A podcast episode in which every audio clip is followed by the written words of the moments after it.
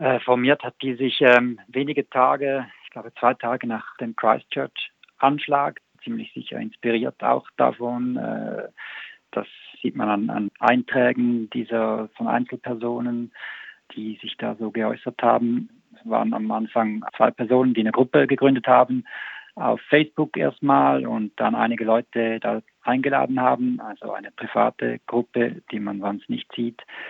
Und haben dann wiederum, als da etwa 20 Leute drin waren, haben sie einen geheimen Chat eröffnet innerhalb dieser Gruppe wiederum, wo dann gegen Ende etwa ein Dutzend Personen Mitglied waren äh, und haben da ziemlich konkret geschrieben, es ginge darum, ja, eine Gruppe zu formieren, eine neue äh, Neonazi-Gruppe, die endlich aufräumt, fertig mit dem Blabla, hieß es da, fertig Gutmensch.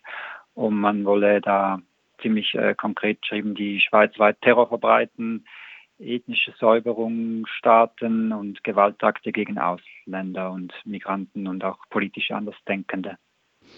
Rechte Stimmen im Netz sind ja jetzt keine Seltenheit. Auch in der Schweiz wird sich oft über Facebook als rechtsextrem schnell geoutet. Wie ernst und wie gefährlich schätzt du diese Gruppe dennoch ein, dass sie sich auf einer so öffentlich überwachbaren Plattform eigentlich so positioniert? Ja, da war ich mir auch lange nicht sicher. Ich bin immer wieder geschwankt. Also wenn man da die Leute sich anschaut oder zumal was sie schreiben, das habe ich auch im Artikel geschrieben, schwankt die Gruppe so ein bisschen oder die Aussagen zwischen Lächerlichkeit und doch ernst zu nehmen. Also massive Gewaltfantasien, aber dann auch Drogen und, und Dinge, ja, die sehr komisch klingen. Ähm, wenn man aber den Hintergrund dieser Personen sich ein bisschen anschaut, was die in den letzten Jahren gemacht haben und was das für Leute sind, dann würde ich schon sagen, muss man das sehr ernst nehmen. Das sind äh, vielleicht nicht die ideologische Basis und wirklich ein Programm fehlt ihnen wahrscheinlich.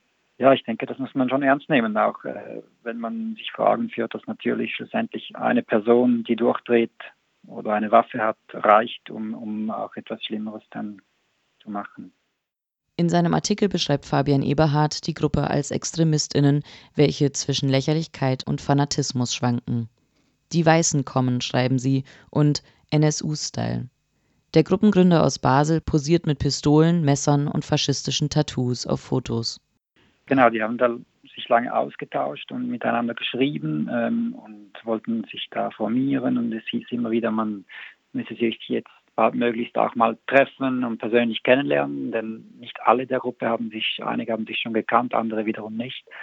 Ähm, und das wurde dann immer konkreter. Erst wurde über Kampftrainings geredet, die man machen wolle, um sich vorzubereiten. Ähm, einer aus der Kerngruppe ist ein oder war ein Boxprofi und der sagte auch, er könne da die Leute trainieren.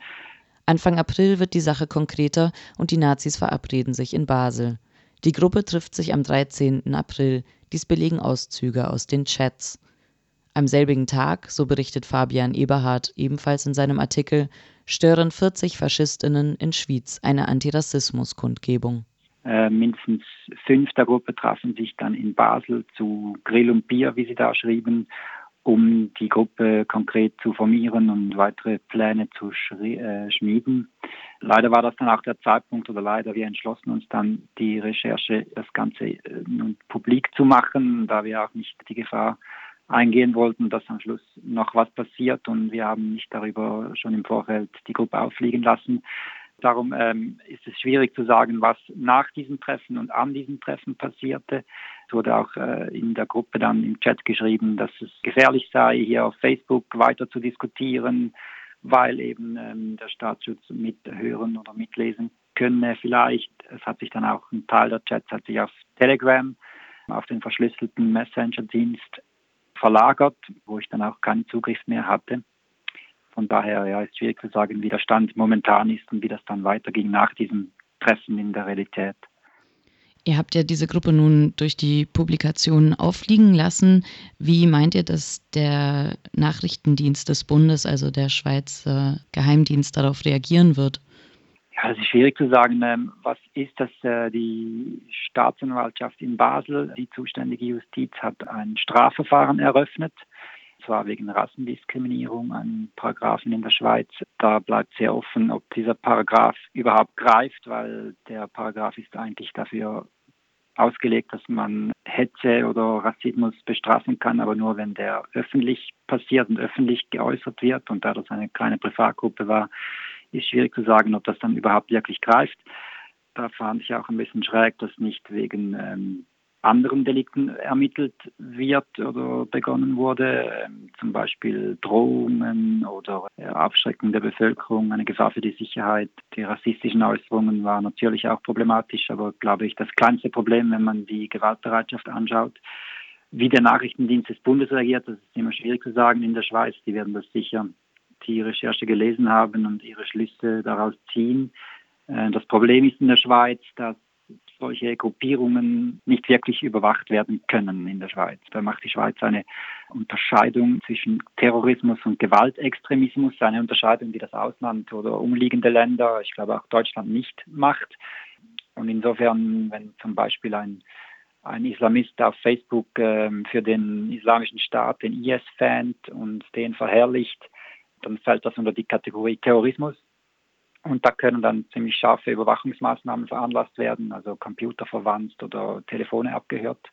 Hingegen ein Neonazi, der zum Beispiel für Breivik schwärmt, für den norwegischen Attentäter, der fällt nur unter die Kategorie Gewaltextremismus und da darf der Nachrichtendienst das zwar beobachten, aber keine ähm, elektronischen Überwachungsmaßnahmen erlassen. Die Schweiz biete für Rechtsradikale einen idealen Standort, erklärt ein Artikel im Infosperber. Der Nachrichtendienst des Bundes hält sich bedeckt, wenn es um Auskünfte nach einzelnen Gruppen geht. Eine Ausnahme gebe es. Zitat aus dem Bericht Sicherheit Schweiz 2018. Die vornehmlich in der Romandie aktive Resistance Helvétique fällt weiterhin sporadisch öffentlich auf. Doch diese sei nicht zu unterschätzen, so der Artikel im Infosperber weiter. Die Resistance Helvétique ist gut mit Gruppen in Frankreich wie der Bastion Social, Blood and Honor und Combat 18 vernetzt, aber auch nach Ungarn, Belgien und mit Casa Pound in Italien. Unorganisierte faschistische Kleingruppen wie jene, die Fabian Eberhard entdeckt hat, sind ebenfalls keine Einzelfälle. Erst zur Basler Fastnacht diesen Jahres machte eine Gruppe, welche sich als Mitglieder des Ku Klux Klans verkleideten und den Hitlergruß zeigten, auf sich aufmerksam. Ich denke, solche Gruppen sind schon hochproblematisch. Ähm, ich denke, in diesem Ausmaß gibt es das in der Schweiz zumindest gibt es nicht sehr viele davon. Äh, es gibt sie aber. Ich glaube, das ist auch ein, ein relativ neues Phänomen, der auch, das auch der deutsche Verfassungsschutz kürzlich in einem internen Bericht, den, glaube ich, die Weltpublik gemacht hat, ähm, angesprochen hat, dass zunehmend solche Gruppen ähm, auf den Plan treten, die eigentlich sehr lose organisiert sind, zum Teil auch ein bisschen dilettantisch, bestehend aus Einzelpersonen, die bisher nicht wirklich in Kontakt mit der klassischen Neonazi-Szene standen, die auch nicht organisiert in klassischen und bekannten Gruppen sind und daher auch oft nicht auf dem Radar der Behörden. Ähm, ich würde sagen, diese Schweizer Gruppe, die ich da äh, publik gemacht habe, ist klassisches Musterbeispiel für solche ähm, Einzelpersonen, die sich da formieren, wahrscheinlich nicht unter dem Radar der Behörden sind. Und äh, eben das sah man auch an diesen Personen, die, die hatten bisher nicht wirklich engen Kontakt zu bestehenden, bekannten Organisationen. Äh, die machen da auf eigene Faust ihr Ding. Oft klappt das dann auch nicht, was sie tun wollen, aber natürlich ist die Gefahr trotzdem relevant und doch groß, weil ja, man sieht immer wieder in der Geschichte oder in den letzten Jahren, es braucht eine, zwei Personen, die da wirklich mal ihre Gewaltpläne in die Realität umsetzen und dann Schlimmes anrichten können. Du forschst ja nun schon seit 2011 oder vielleicht auch schon länger zu solchen Szenen in der Schweiz. Diese kleine Zelle soll sich ja nun in Basel formiert haben. Das ist sehr nah an der Grenze zu Deutschland und auch sehr nah hier an Freiburg. Wie sehen denn die Verbindungen von rechtsextremen Gruppen aus der Schweiz ins Ausland aus? Ja, die gibt es natürlich. Ähm, vielleicht muss man dazu sagen, die Schweiz hat eine viel kleinere und auch viel weniger militante Szene wie jetzt zum Beispiel Deutschland. Die Szene wird so geschätzt auf vom Nachrichtendienst bei uns, vom Geheimdienst auf ca. 400 gewaltbereite Leute. Ich würde sagen, es sind wahrscheinlich etwa gegen 1000, also doch etwa doppelt so viele. Was wir in der Schweiz eigentlich sehr selten haben, bis praktisch gar nie in den letzten Jahren sind gewalttätige Vorfälle, was ja in Deutschland ziemlich äh, anders ist. Ähm, aber es gibt trotzdem eben äh, ein, ein harter Kern, der vorhanden ist, der seit Jahren auch relativ konstant ist. In den letzten Jahren würde ich sagen, kommen da neue, eben vor allem unorganisierte Leute dazu. Und dieser harte Kern hat natürlich ähm, enge Verbindungen nach Deutschland und in andere Länder, nach Frankreich, nach Italien. Wenn man da schaut, die äh, Blood and Honor Szene in der Schweiz und auch die Hammerskin Szene, da gibt es einen harten Kern von einigen 100 Aktivisten, die ähm, sehr enge Verbindungen vor allem nach Ostdeutschland, nach Thüringen pflegen, da auch mit dem Umfeld des NSU verkehrt sind, auch nach Süddeutschland. Man hat zusammen Pegida-Demonstrationen ähm, und Bürgerinitiativen unterstützt und für die für Demonstrationen mobilisiert. Vielleicht auch die Konzerte auf dieser Ebene sieht man das schön. Das war ja ein ein Neonazi-Konzert in der Schweiz, äh, im St. Gallischen, auf dem 5000 bis 6000 Neonazis waren. Das war für die Schweiz eine riesige Dimension, die wir so bisher nicht kannten. Da waren vor allem deutsche Besucher, italienische Besucher. Das wurde eigentlich auch aus Deutschland organisiert. Das Geld kam aus Deutschland. Aber die Infrastruktur hat man in der Schweiz genutzt mit äh, Verbindungsleuten in der Schweiz, zum Teil auch Deutsche, die in die Schweiz übergesiedelt sind. Das ist auch spannend. Das ist ein Phänomen, das der äh, Bundesnachrichtendienst bei uns immer wieder in seinen Jahresberichten erwähnt. Also deutsche Neonazis, die in die Schweiz übersiedeln. Offenbar, sagt zumindest der Nachrichtendienst, vor allem aus ökonomischen Gründen, aber hier weiterhin in der Szene aktiv sind und auch diese Verbindungen weiter natürlich nach Deutschland pflegen.